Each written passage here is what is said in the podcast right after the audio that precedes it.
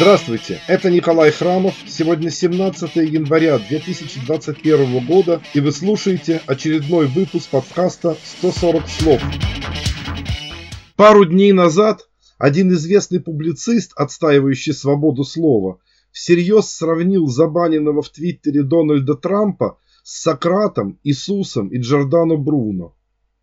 Между тем, если уж кого сравнивать с Иисусом, так это не фашистского демагога, наускивающего в соцсетях взбесившуюся чернь на врагов народа, а совсем другого человека, Алексея Навального, садящегося в эти минуты на самолет, готовящийся вылететь во Внуково из аэропорта Берлин-Бранденбург.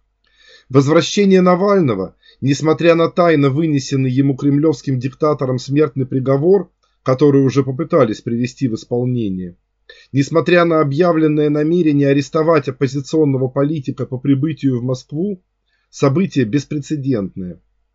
Он летит в Москву, зная, что его ждет арест, а вполне вероятно и смерть. Но он идет навстречу своей судьбе, чтобы победить для себя, для нас, для всей страны или погибнуть. Так же, как когда-то в Гефсиманском саду шагнул навстречу судьбе другой человек – навсегда изменивший ход мировой истории.